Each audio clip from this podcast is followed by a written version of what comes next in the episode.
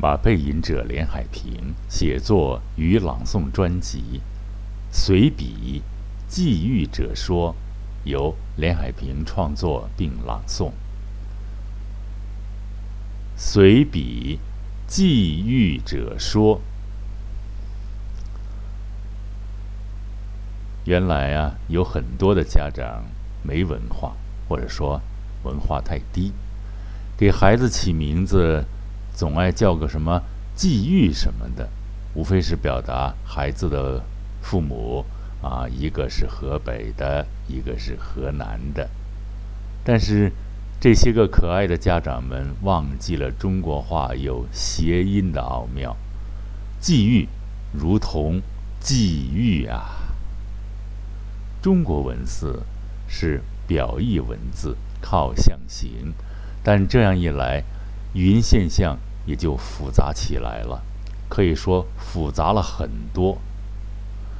但本文并不想探究这些，仅探究一下际遇的生活显现，一些个现象、大事或者小事。际遇很可能是一个贬义词啊，大概意思啊。这个笔者也没有去查字典，就是总惦记别人的东西，并想以不良手段得到它。啊，一写到这儿，一朗读到这儿，不由不想到，就是那些个见人就点头哈腰的家伙们，自己为弹丸小国，于是几百年来一直惦记着，惦记着。我中华大地的肥沃呀，于是罗织了各式各样的理由，在上一世纪三十年代悍然发动了侵华战争。从啊九一八，呃很有意思是，作者呢就是朗诵者就是本人出生也是九月十八号出生的啊，这是不可忘记的一个日子啊。从九一八到七七卢沟桥，后来基本全面占领了中国。这样的觊觎者，真正为名副其实的侵略者了，还冠冕堂皇的恬不知耻的大东共荣圈、大东亚共荣圈云云。这沉重的历史一页翻过去了吗？请不要轻易的翻过去吧。即使已掩上了历史长卷，但是这一页，灾难深重的、沉重的一页，奇耻大辱的一页，请各位还是经常读一读上面学写的文字。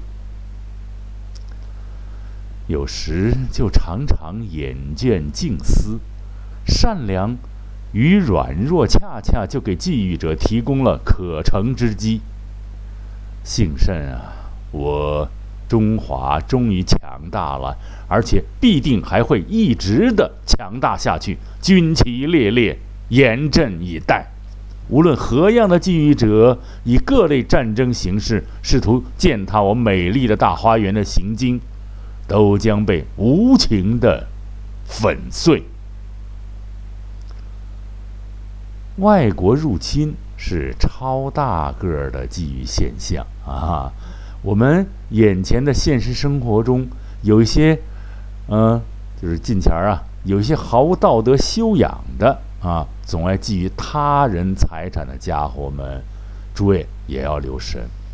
比如啊，主播朗诵者就是本人哈，有一个小院子空着，于是就有一些。没有教养的妇女悄悄配了钥匙，先是假迷三道的种上一盆花儿，一看善良的主人没有反应，于是就大模大样的种上了蔬菜。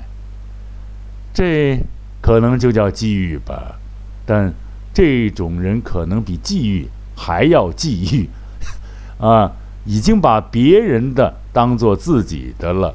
堂而皇之的做了主人，啊，在别人窗下堂而皇的种瓜点得瓜，种豆得豆了，啊，哎，制造了各种各样的噪音，站着扎堆叽叽喳喳评论自己的丰收的丰收的硕果。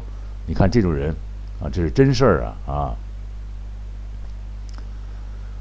看来善良给觊觎者提供了方便，但善人们善良的本性是很难改变的。呃，作者呢，也就是本人，在农村体验生活时呢，认识善良的一家，他们是开杂货铺的，啊，不是城里的那种小铺，是原始意义上紧靠着山根的山货铺，里边呢。什么都有，有农具，也有日常用品，可以说是什么都卖。嗯，也也可卖那个叫寒衣纸，啊，就是纸钱儿啊。就在一年的大年三十，他们的铺子被盗了，连现金带货带烟啊什么，差不多丢了四千多块。啊，四千多，啊，合人民币，交了警察，发现盗贼的遗留物，脚印儿什么的，啊，还有一个手套，还有什么很多遗留物，这个不是很有经验，看来，嗯，就连小铺的常客一看这些物件，都知道是谁干的，就连贼怎么进来，什么时候踩的点儿，盗贼长什么样，都。一清二楚。盗贼身材矮小，是从窗子破玻璃，啊，破玻璃而入，破门而入不是吗？他是破玻璃而入，啊，从窗户破玻璃而入的。后来店家呢，亡羊补牢，紧安上了防盗的栅栏。后来。嗯，作者呢就问这个店主啊，一个善良的一个妇女，问为什么不将此道啊告官呢？店家曰：“他大年三十出此下策，肯定过不去了。算了，留点神算了。就是将他逮了出来，还不要报复？算了，放他一马，以后店里不撂现金过夜了。”啊，善良者的善良逻辑呀！据说以后这家小店一直再未被盗，可谓民风淳朴啊。但这只是个例外吧？那个偷盗者也是平常少有的，一时的迷惘，还是一贯使之然，不得而知。在这里。引用农夫和冻僵的蛇的寓言看起来不太合适，啊，对于这一则常来用来教育老百姓的语言，如仔细分析一下，似乎还有一点逻辑问题呢。蛇在冬天一般是冬眠的，焉有溜出来被冻僵的道理呢？可这一则寓言。常用来警告，不要怜悯垂死的恶人，不要做东郭先生。仔细一想啊，可现如今反倒觉着东郭先生是不是太少了，而觊觎者是不是太多了呢？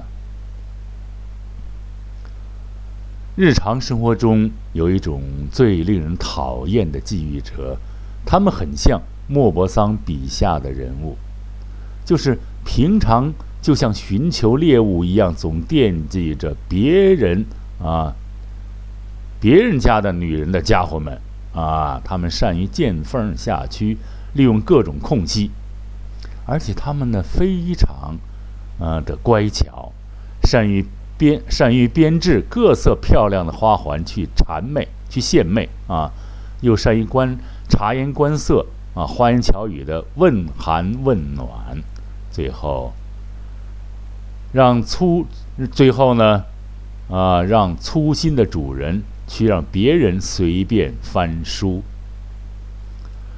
笔者认识这一类角色的其中一员，他无微不至地关心着有主的名花，而名花的主人却装傻充愣，采取了引君入垢的策略。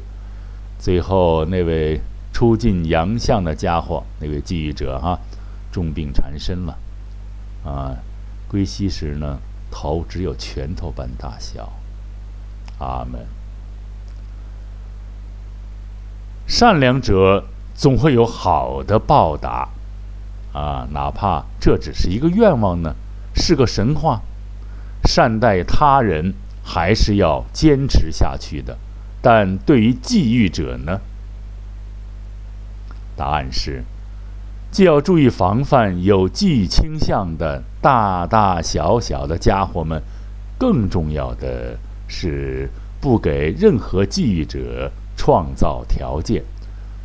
不给其留下任何可乘之机，包括朗诵者在内的善良的人们啊，盯着点儿觊觎者吧。好，谢谢各位亲爱的朋友收听，再会。